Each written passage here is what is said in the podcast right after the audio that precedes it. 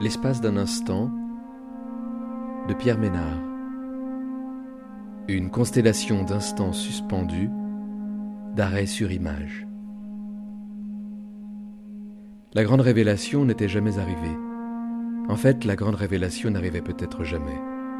C'était plutôt de petits miracles quotidiens, des illuminations, allumettes craquées à l'improviste dans le noir. En voici une.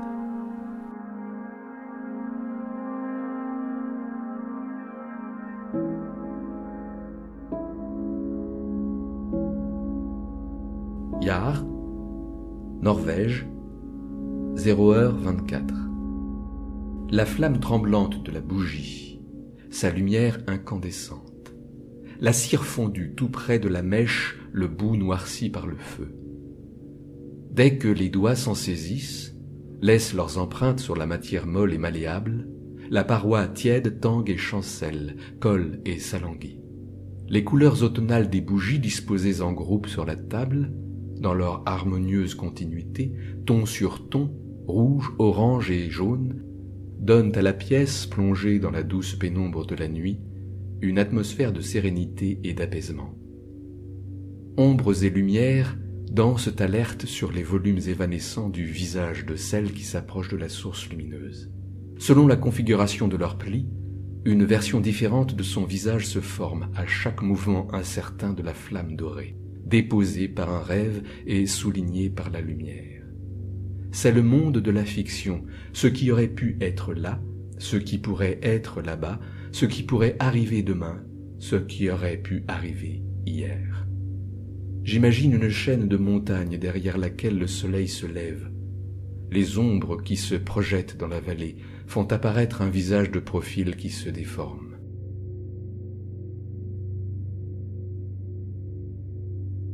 Playa al Valle, République dominicaine, 15h24.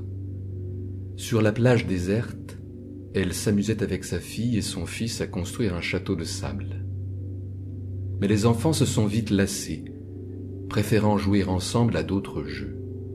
Ils ont creusé par exemple un trou un peu en retrait sur la grève, une réserve d'eau qui avec le soleil s'est vite réchauffée, leur permettant de s'y baigner et de batifoler tous les deux, dans cette baignoire improvisée sur la plage. Leur mère a continué malgré tout la construction de son château. Elle s'est entêtée. Il lui apparaît soudain qu'il y a dans cette activité dans laquelle elle le sait, elle s'investit beaucoup trop, d'autant plus désormais que ses enfants n'y participent plus et s'en sont éloignés, désintéressés, une importance à la terminer, à mener à terme ce projet, même si désormais elle doit le faire toute seule. Finir ce qu'elle a commencé, ce que ses parents lui ont appris, ce qu'elle voudrait inculquer à ses propres enfants. Elle fait une pause, admire le travail réalisé, ces tours qui se dressent fièrement vers le ciel, ce château dont elle rêvait lorsqu'elle était enfant.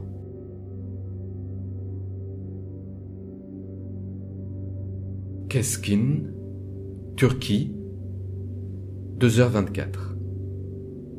Il marche l'un à côté de l'autre, dans la nuit noire. Le paysage naît de l'obscurité qui les entoure et les accompagne. Il apparaît au fil de leur avancée, sous le faisceau lumineux de leurs torches électriques qui balaient l'espace devant eux. Ils avancent à la même vitesse, dans l'inconnu de ce paysage nocturne. Au milieu d'une forêt dont les feuilles tapissent le sol vallonné. Le vent s'est levé tard dans la nuit. Les feuilles des arbres s'agitent en sonnant au-dessus de leur tête comme des clochettes qui tintent dans l'air du soir. Elles scintillent dans la lumière artificielle des torches. Les deux hommes entrent en contact avec l'étrange mystère des espaces qui les entourent. À aucun moment ils ne doutent de ce qu'ils ressentent, pourtant rien n'y est moins changeant et mobile que nulle part ailleurs. C'est un endroit qui se transforme à mesure qu'ils avancent. Leur métamorphose ne les empêche pas de craindre d'être un jour ou l'autre démasqués. Avec le temps, cela devient de plus en plus probable. Distraits et attentifs, une manière de considérer la vie, disparition et conséquences.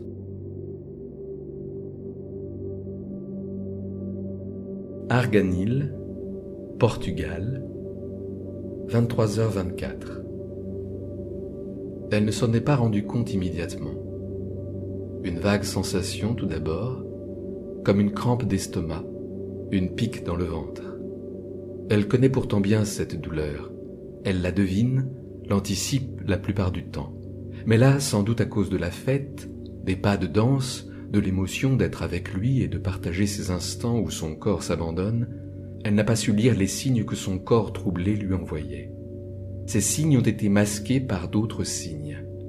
Les bruits de la fête, le son de la musique, les corps qui dansent en rythme, les lumières qui clignotent, les couleurs sur les murs, les regards qui se cherchent dans la confusion de la foule, ce dialogue en silence, les yeux dans les yeux. Le sang a coulé, maculant sa culotte, tachant sa jupe légère, rouge sur rose.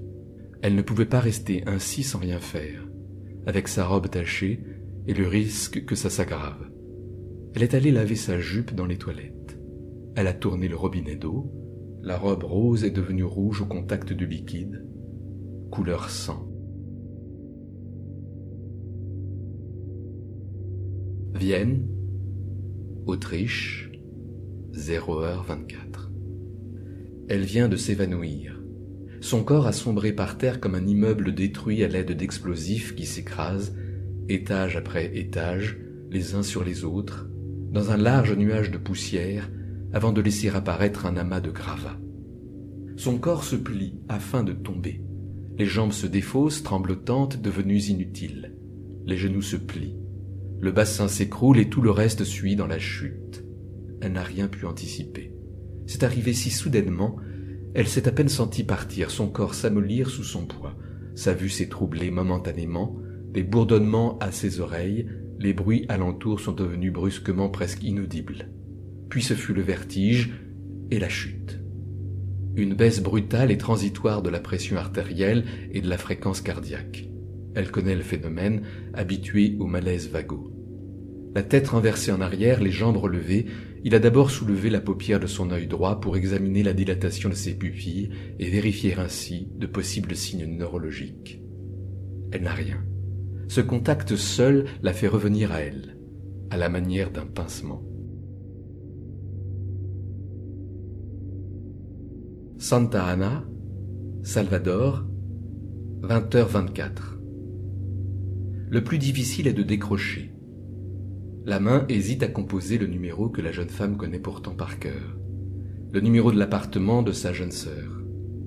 Elle doit annoncer la mauvaise nouvelle à son mari, mais n'y parvient pas. Dans l'hôpital, l'agitation et les bruits habituels. Elle entend dans son dos les pleurs de ses parents venus l'accompagner. Ils essaient de rester dignes, d'être discrets, mais la douleur les bouleverse. Ils ne peuvent s'empêcher de pleurer. Elle les entend, elle leur tourne le dos. Elle garde le combiné un long moment collé contre son oreille droite, tête baissée, la main gauche incapable de se diriger vers le clavier pour y taper les numéros de son téléphone. Il faut qu'elle le prévienne, il doit apprendre son décès. Elle répète plusieurs fois dans sa tête les mots à utiliser pour atténuer l'annonce, le ménager, mais elle ne peut rien atténuer sans prolonger l'attente. Le dilemme est insupportable. Cela fait déjà plusieurs longues secondes qu'elle se tient à l'arrêt devant l'appareil téléphonique, sans parvenir à composer le numéro. Le plus difficile est de s'accrocher.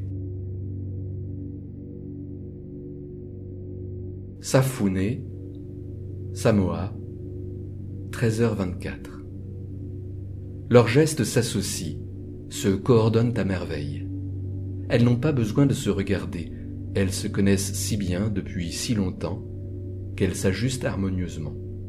L'intimité de leur relation leur permet de travailler ensemble, sans parler, unis. Ce sont les mouvements réguliers de leur corps, à genoux sur le sol ou assis en tailleur, tissant les nattes de jonc, servant à couvrir les planchers ou à revêtir les murs des pièces d'habitation.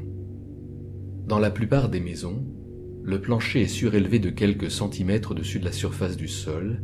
La terre d'abord battue est ensuite recouverte de feuilles de cocotier et d'ifis et d'herbes sèches sur lesquelles on étend une natte blanchie faite de jeunes feuilles de cocotier.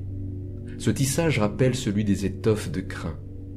Lorsqu'il pleut, ou pendant les nuits froides, elle baisse une espèce de jalousie en natte, laquelle est attachée au toit. Dans le frôlement répété des feuilles sèches, les unes contre les autres, une vérité se dérobe, un bouleversant effacement devant l'œuvre qui affleure, la beauté et la perfection de leurs gestes, rien d'autre. La profondeur se cache à la surface. L'espace d'un instant de Pierre Ménard.